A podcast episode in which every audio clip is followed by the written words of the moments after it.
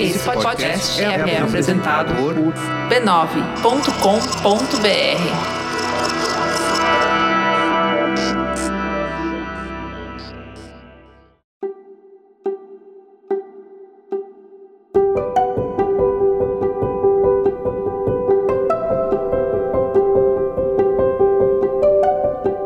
Eu lhe dou as boas-vindas ao Autoconsciente.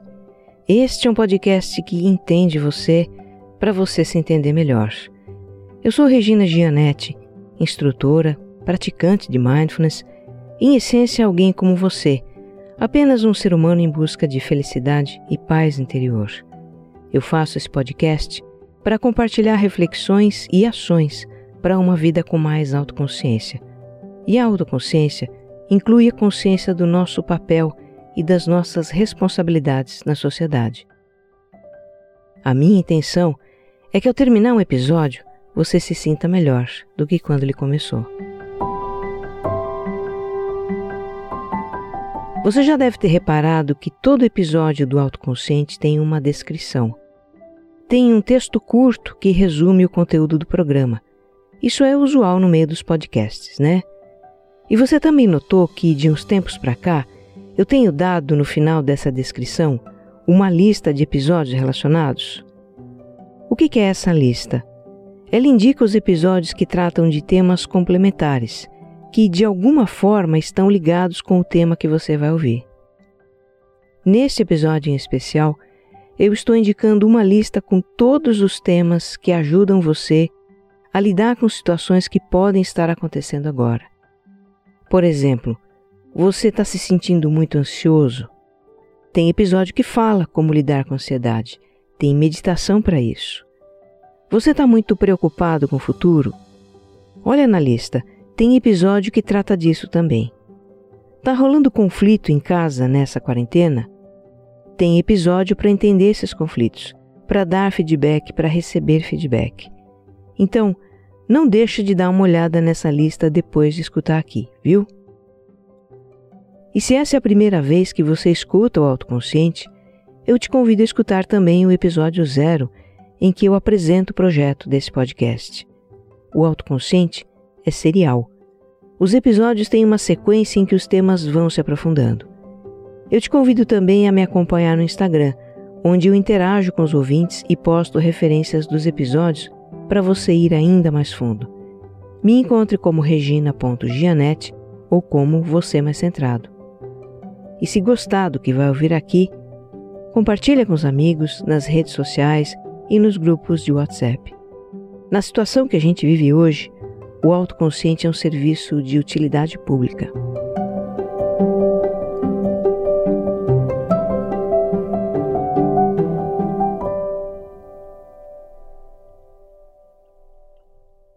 Episódio 59 Reclusos em Casa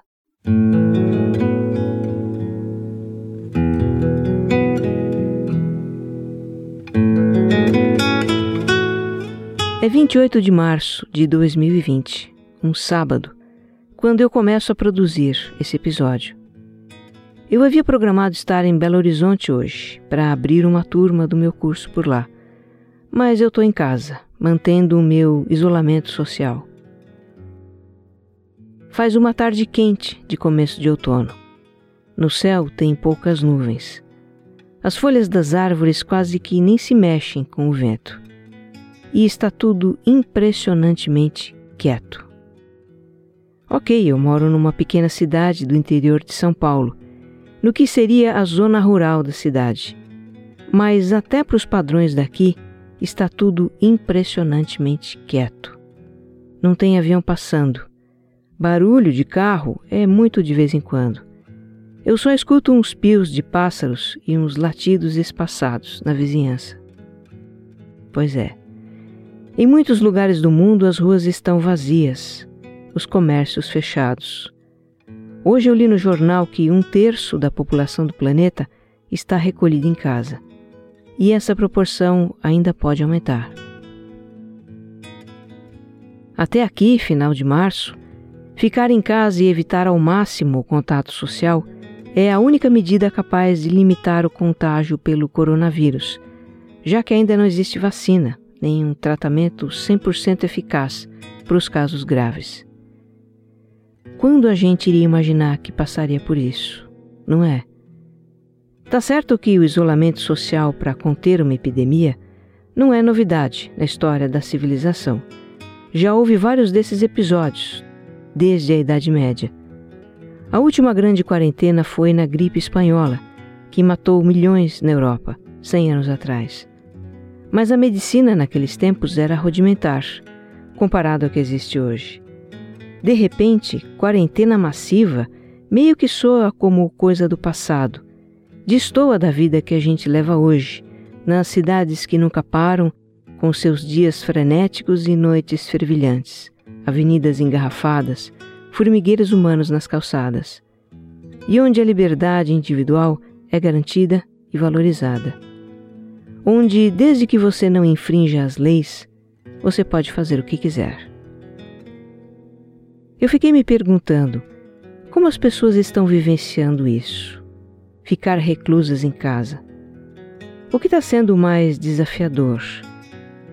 Como elas estão lidando com esses desafios e que reflexões estão tendo? Então eu lancei essas perguntas no Instagram e compartilho aqui algumas respostas, junto com as minhas reflexões. Vamos também falar das fases do isolamento social de como o nosso estado de espírito tende a mudar conforme o tempo avança. É sempre confortante saber que não somos os únicos que passamos por certas situações. E quem sabe a gente possa se inspirar com a experiência de alguém.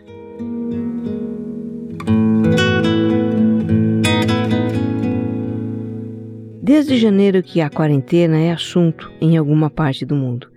E a gente pode aprender algo com quem começou a passar por isso antes de nós.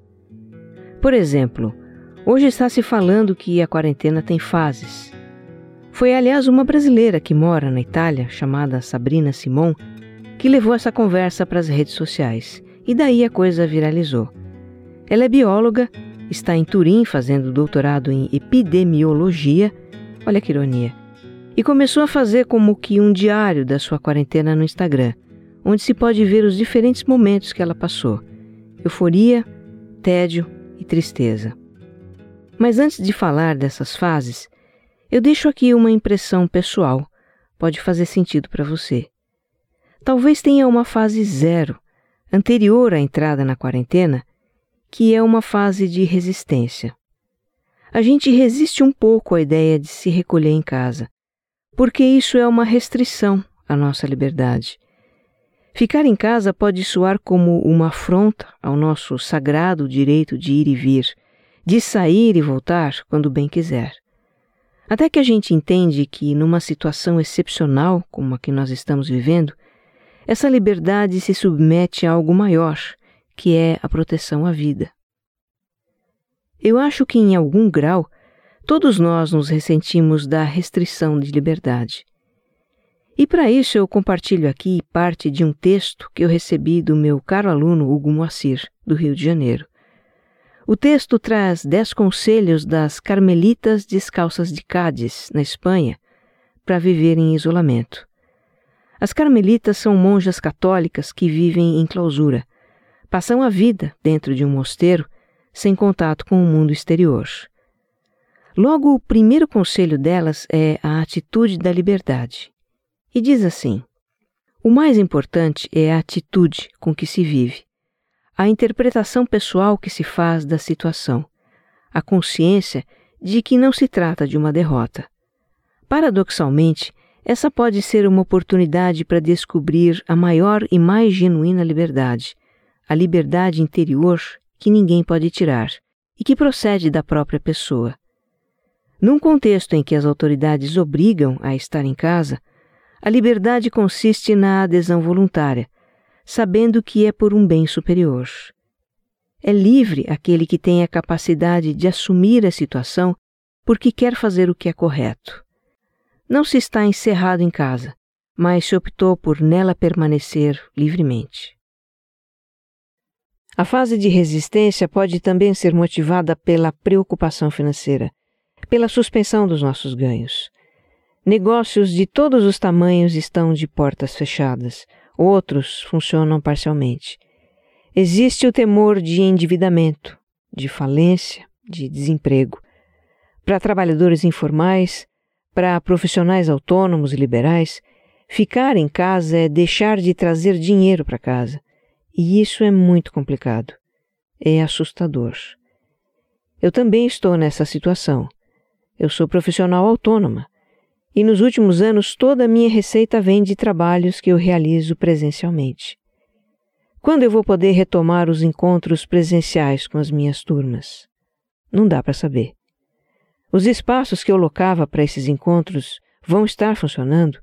E em que condições? Não dá para saber.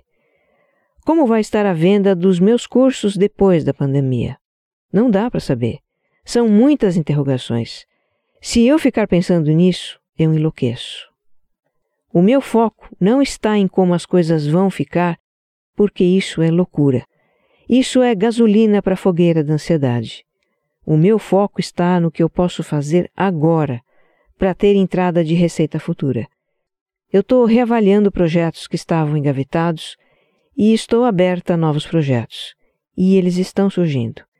Eu sei que vou precisar fazer mudanças na minha atividade e eu estou totalmente voltada para isso. Mas para que eu possa fazer mudanças e garantir o pão de cada dia, eu preciso ter saúde. Eu entendo que devo me preservar do contágio, preservar a minha família, preservar outras pessoas que eu poderia contagiar. Isso para mim está muito claro. Eu escolhi proteger e confiar. Acho que todos nós podemos confiar.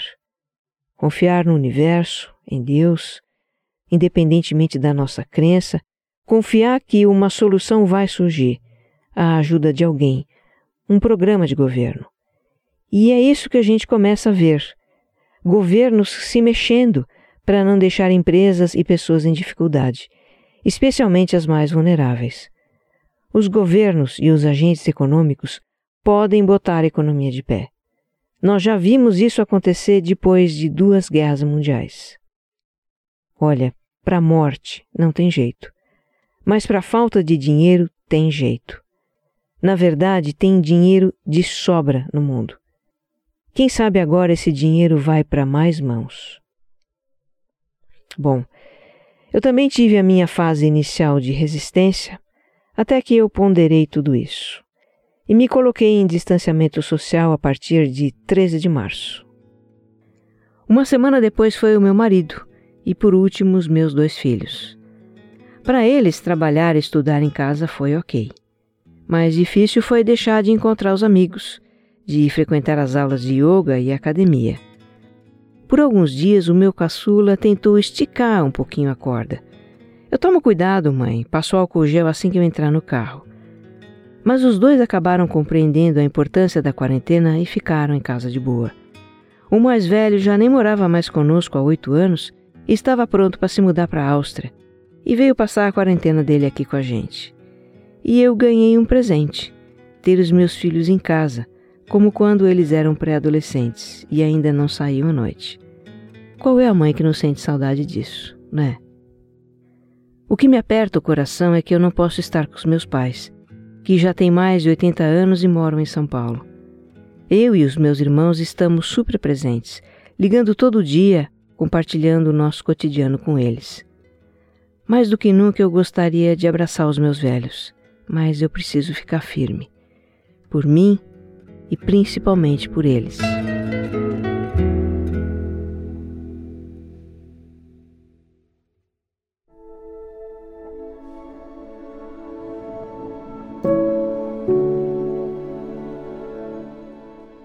Então, ok, a gente vence as nossas resistências e se coloca em isolamento social.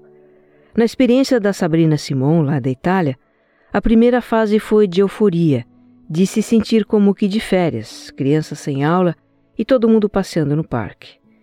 Aqui no Brasil me parece que está sendo diferente. É um sentimento assim: bom, agora eu vou trabalhar de casa. Ou nem vou trabalhar, meu patrão me colocou de férias. Não vou precisar levantar tão cedo, vou ter mais tempo para mim.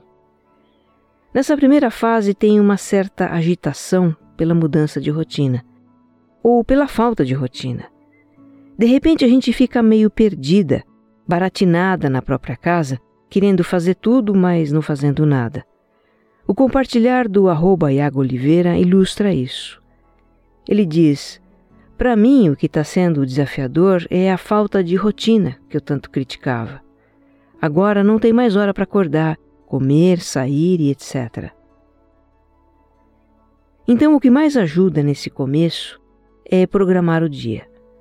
A rotina organiza a nossa vida, dá uma sensação de estrutura e previsibilidade também, que é importante no momento em que o mundo parece estar de cabeça para baixo.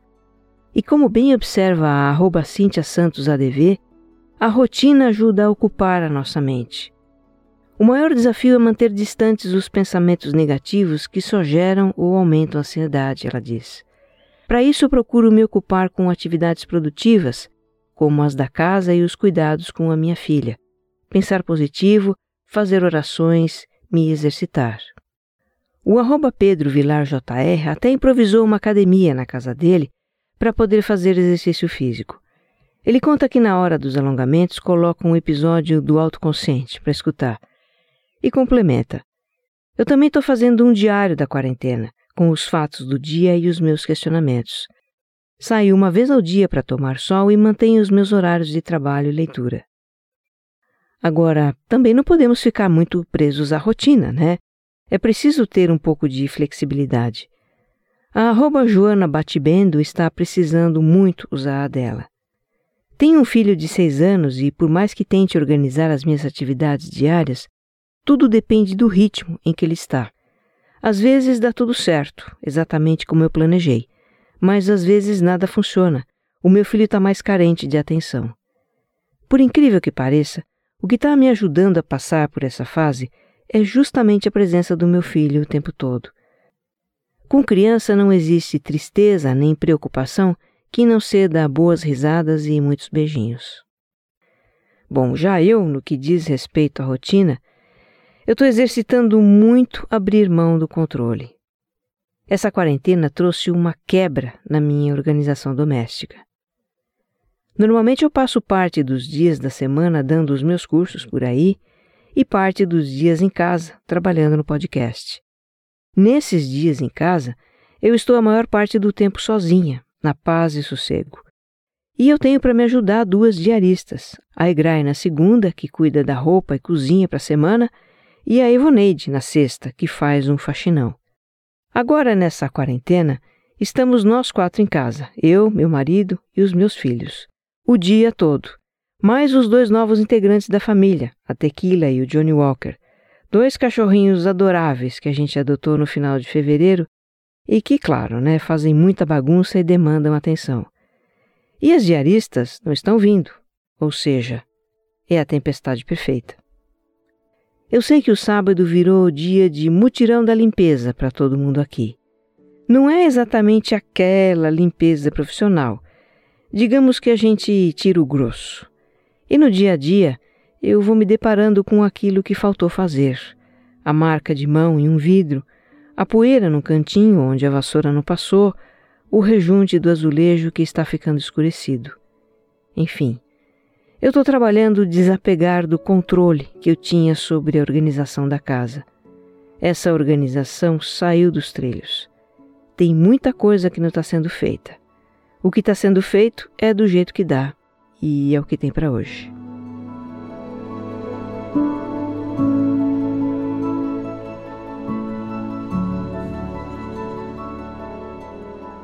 O fato é que nessa primeira fase do isolamento, a gente vai precisar contornar várias situações que surgem. Para o arroba Marco Aurélio Zano, por exemplo, não está sendo simples fazer home office com três filhos pequenos, num apartamento pequeno. O jeito tem sido arrumar atividades para as crianças, e haja atividade para não ficar biruta, ele diz. O barulho dos filhos dificulta a concentração no trabalho, mas a vida tem que seguir, diz o Marco. Eu estou tentando viver um dia por vez. Basta a preocupação de cada dia. Pois é, a convivência em tempo integral sob o mesmo teto é uma situação inédita para muitas famílias.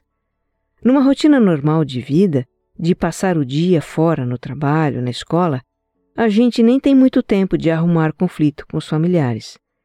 Mas nessa situação de ficar todo mundo o dia todo em casa, as diferenças de temperamento estão ali, 24 horas por dia, 7 dias por semana. Esta é a experiência da arroba Luciana Neginski.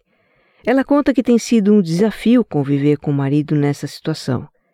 Ela gosta de ficar em casa e se adaptou bem ao trabalho online.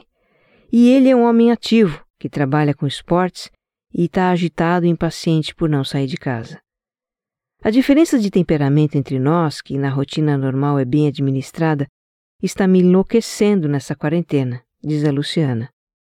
E a arroba Marizinha Mar, que é casada há 27 anos e pela primeira vez está com o maridão trabalhando em casa. Ela descreve a cena. Meu marido com três laptops, dois celulares, falando alto com a TV ligada e eu fazendo saltos no trampolim com o som ligado. As nossas duas cachorras baratinadas com o que está acontecendo. É treta na certa, ela diz. Olha, eu te entendo, viu, Marisa? O meu marido atua na área comercial e trabalha falando, enquanto eu trabalho escrevendo.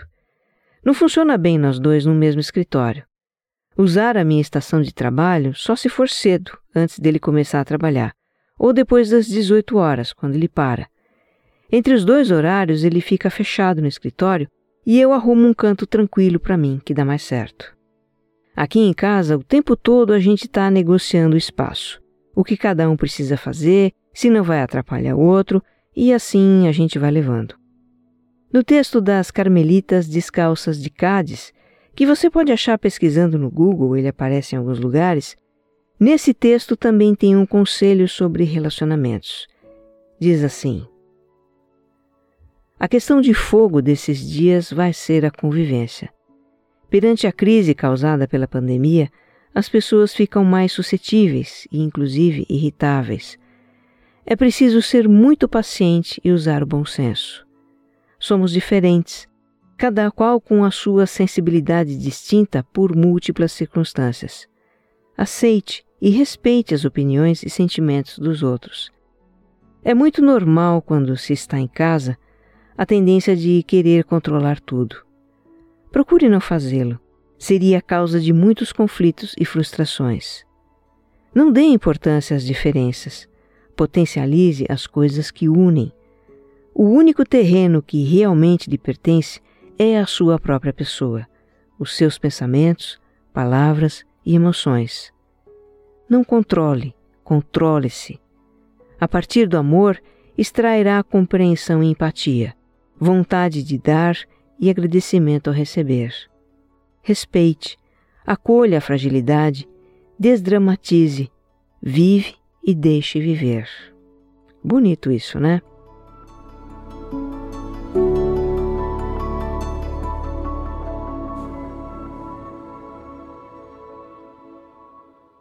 Passada então essa primeira fase do isolamento, de ajustes na nossa rotina, de negociações com quem mora junto e tudo mais, a gente entra num período de novo normal.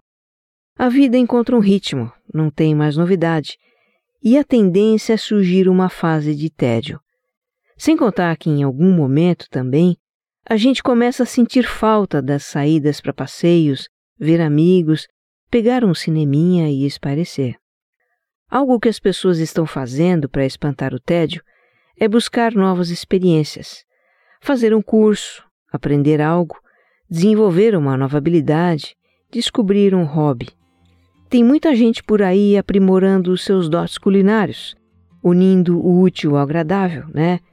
Cozinhar em casa é econômico, nos ocupa e ainda produz coisas gostosas. Tem uma infinidade de atividades na internet aulas de yoga, idiomas, artesanato, filosofia, história do cinema, vinhos. Se você der uma busca com as palavras-chave cursos online quarentena, vai ver o tanto que aparece, incluindo aí matérias jornalísticas com boas indicações, até de cursos que vão enriquecer o seu currículo. E não vamos esquecer dos podcasts, né? Deixa eu defender a categoria aqui tem um mundo de assuntos interessantes nos podcasts para você descobrir. E outra coisa que as pessoas estão fazendo para oxigenar a sua vida em quarentena são reuniões online com amigos e família. No caso, usando aplicativos criados para reuniões de trabalho, como o Zoom ou o Hangout. Eu vi na TV outro dia uma festa de aniversário realizada assim. A família inteira cantando parabéns para a aniversariante, que era uma idosa. Imagine que até jantar de casais estão fazendo online. Cada casal na sua casa, com as suas comidinhas, conversando enquanto come. Só não dá para dividir os pratos, né? É uma pena. Eu vou deixar aqui a dica de dois aplicativos que eu achei bem interessantes. Um é o House Party, Festa em Casa, que junta até oito pessoas numa sala virtual. Todo mundo pode se ver e conversar e pode também jogar um dos games que o aplicativo oferece. Olha, essa pode ser a salvação dos adolescentes que devem andar mega entediados na quarentena. E tem também o Netflix Party, que funciona junto com o Netflix. É um aplicativo que sincroniza os computadores de um grupo de pessoas e assim todo mundo assiste a mesma coisa ao mesmo tempo e pode trocar mensagens via chat.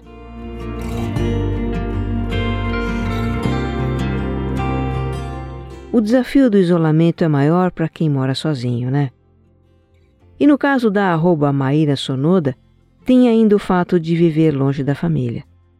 Morando em Ottawa, no Canadá, a Maíra sempre contou com a companhia de amigos, que são para ela como que uma família.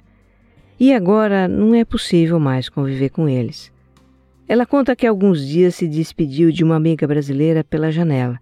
A amiga decidiu voltar para o Brasil antes que cancelassem todos os voos. Diz a Maíra: para driblar o sentimento de solidão, tenho focado mais no trabalho. Ligo para os familiares todas as noites, mando mensagens aos amigos para saber se estão bem. Testo novas receitas quase todo dia e estou aprimorando meu francês, ela diz. Assim, a Maíra procura se ocupar com atividades proveitosas que trazem bem-estar para ela. E é isso que a Carol Zonier também procura fazer. Ela mora sozinha e sente que, apesar de estarmos conectados com todo mundo por meio da internet, a sensação de solidão é muito forte. A Carol conta que procura não ficar pensando muito no futuro, o que só alimenta o medo e a ansiedade, e assiste ao noticiário uma única vez ao dia. A sua estratégia é criar metas de afazeres para o seu dia e procurar cumpri-las rigorosamente. Agora, também não vamos exagerar e arrumar coisas demais para fazer. É o que pensa a arroba Angela Tampellini. Ela conta que está evitando os excessos. Excesso de contato pelas redes sociais e excesso de atividades oferecidas na internet. Com isso, ela evita de ficar ansiosa, imaginando que não está fazendo nada. A Ângela está priorizando atividades de autocuidado e acredita que o grande desafio do distanciamento social vai além de estar só, é estar na companhia de si mesmo.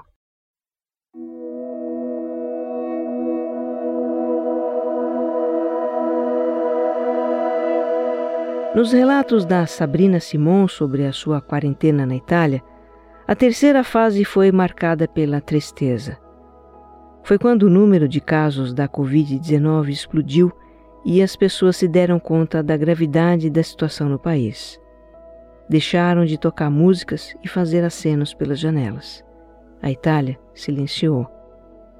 Olha, eu torço muito para que a gente não tenha uma fase de tristeza também e que, em vez de tristeza, seja uma fase de reflexão, de tirar lições do que estamos vivendo. Me anima a ver esse tipo de reflexões nos comentários que os ouvintes deixaram no meu Instagram, no post O assunto é distanciamento social. E eu vou reproduzir alguns deles aqui. Do arroba Herbert Hilton. Venho a cada dia aprendendo a ser mais grato pelo que tenho Sinto que há um propósito nisso tudo, para que possamos entender e rever alguns valores. Da arroba Tânia Baitello. Aprendizados, muitos. Entender que, mesmo com a restrição de liberdade, sou livre. Exercitar a difícil arte da paciência, de controlar as emoções não só em benefício do meu ser e do meu corpo, mas também dos que amo e precisam de mim. Vivenciar a fé verdadeira em Deus, no universo e na humanidade. Da arroba Anne Sommer. Temos que viver um dia de cada vez e respirar, acolher os mais solitários e carentes da nossa família e nos fazer presentes de outra forma. Não se cobrar tanto por ser produtivo sempre. Às vezes dá e vai ser ótimo, às vezes não dá e tudo bem. E esperar que dias melhores virão, fazendo o melhor hoje. Do arroba Murilo de Sá. Estar distante do mundo e suas aglomerações, mas estar de verdade mais próximo da minha família, esposa, filha e cachorro, tem sido, na verdade, o oposto de estar distante socialmente. Estou presente e em contato. Sempre achei que o carrossel nunca pararia de girar. Quando ele parou, ficou a vertigem da falta de movimento. Mas a sensação de parar tem sido uma experiência reveladora. Nem sei quais serão as próximas sensações. Só me vejo com amor e significado fazendo o possível para sair disso melhor do que entrei. Da arroba Mara Birai. Tenho muita gratidão por ter saúde, casa e alimento. Me preocupo por aqueles que não têm essa condição tão básica e pelo futuro incerto para todos nós. Mas me apego na certeza de que tudo tem um propósito e de que nada será como era. Isso me dá uma certa tranquilidade de viver o dia a dia e de acreditar que as referências e valores de ser humano nos tornem mais seres humanos. E eu, Regina, faço dessas palavras e sentimentos também os meus. Que estejamos todos bem. Um abraço.